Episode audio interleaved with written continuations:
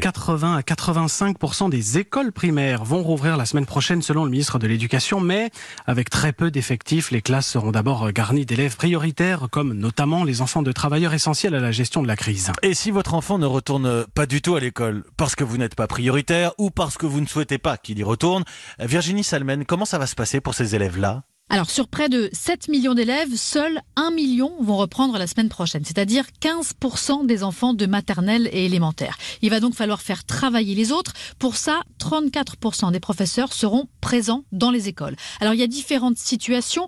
Si toute l'équipe enseignante est physiquement à l'école, difficile de leur demander de faire des doubles journées en classe plus à distance. Dans ce cas, votre enfant, s'il reste à la maison, recevra les devoirs que la maîtresse donne aux autres, avec éventuellement un petit complément de vie vidéo pédagogique pour qu'ils comprennent bien les notions abordées en classe, mais rien de plus. En revanche, si certains professeurs n'ont pas pu revenir à l'école, soit parce que leur conjoint est cardiaque par exemple, ou qu'eux-mêmes sont diabétiques ou fragiles, alors ce sont eux qui prépareront les cours à distance, comme en ce moment, avec quelques heures de cours en vidéo ou des appels par téléphone et un suivi plus personnalisé. Ce ne sera donc peut-être pas la maîtresse ou le maître habituel de votre enfant qui assurera la classe à distance. Dans certaines écoles, des remplaçants ont même été appelés en renfort.